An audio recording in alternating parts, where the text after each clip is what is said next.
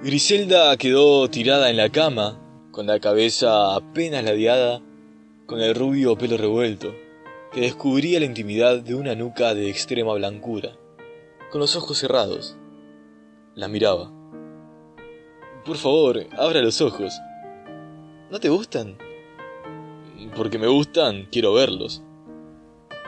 Pensó que debía fotografiarla.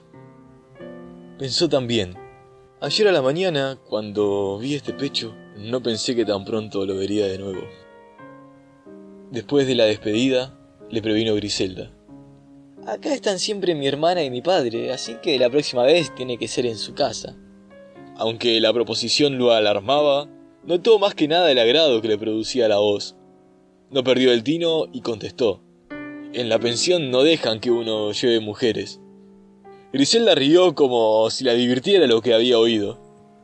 ¿Y vos te imaginás que a nosotros nos dejan traer hombres? Por hacerte pasar yo me arriesgo a que me traten como una arrastrada. No me digas que sos más cobarde que yo. O no valgo la pena. ¿Cómo se te ocurre? Pero el plan tiene sus complicaciones. Empezando porque un amigo duerme en el cuarto. ¿Vos te avergonzarías de mí? Yo de vos no.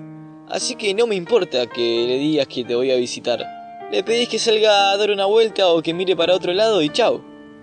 No es necesario, en el cuarto hay un biombo. Debió ella notar que estaba todavía indeciso, porque le preguntó, ¿O estás proponiendo que vayamos a un hotel? El tono de esta pregunta no dejaba lugar a dudas. Contestó en el acto. Ni se me ocurre. Claro que la entrada no va a ser fácil con la patrona en su aguantadero junto a la puerta. Tiene oído de tísica. Entonces no volvemos a vernos. ¿Por qué?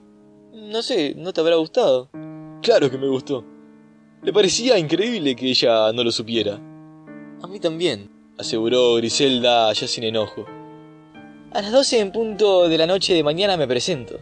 Mejor dicho, de hoy, porque ya es más de la una. Verás que todo sale bien. Dame la llave de tu casa.